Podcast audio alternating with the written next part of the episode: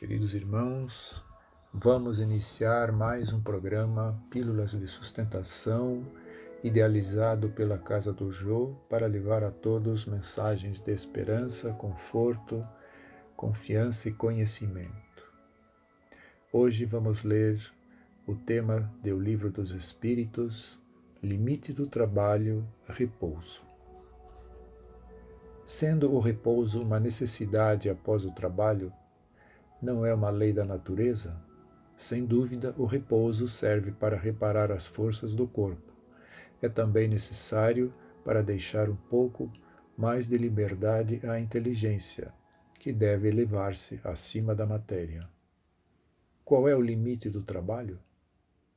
O limite das forças.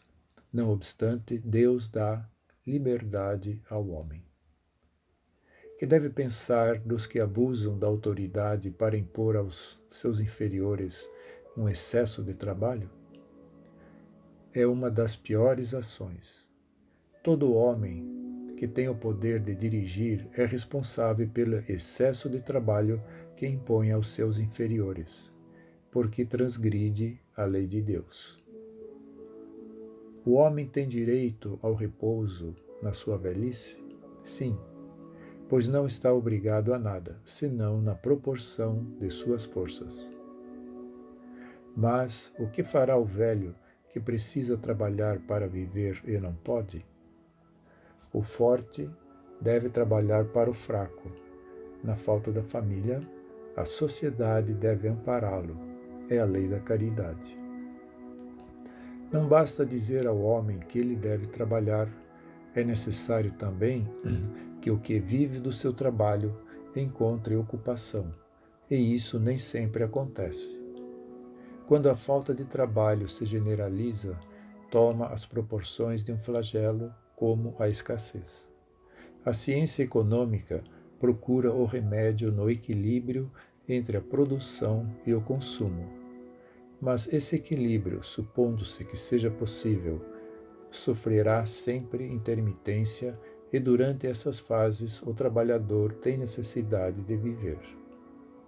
Há um elemento que não se ponderou bastante e sem o qual a ciência econômica não passa de teoria: a educação. Não a educação intelectual, mas a moral, e nem ainda a educação moral pelos livros, mas a que consiste na arte de formar caracteres aquela que cria os hábitos, porque educação é conjunto de hábitos adquiridos.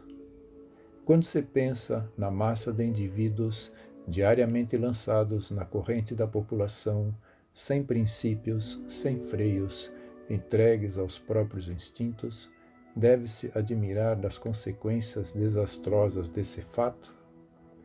Quando essa arte for conhecida, compreendida e praticada, o homem seguirá no mundo os hábitos de ordem e previdência para si mesmo e para os seus, de respeito pelo que é respeitável, hábitos que lhe permitirão atravessar de maneira menos penosa os maus dias inevitáveis.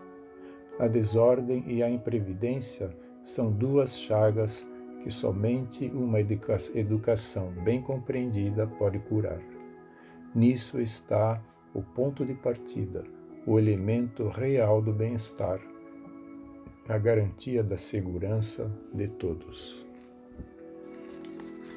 Que Jesus ilumine os nossos caminhos e nos fortaleça nesta jornada terrena. Que assim seja.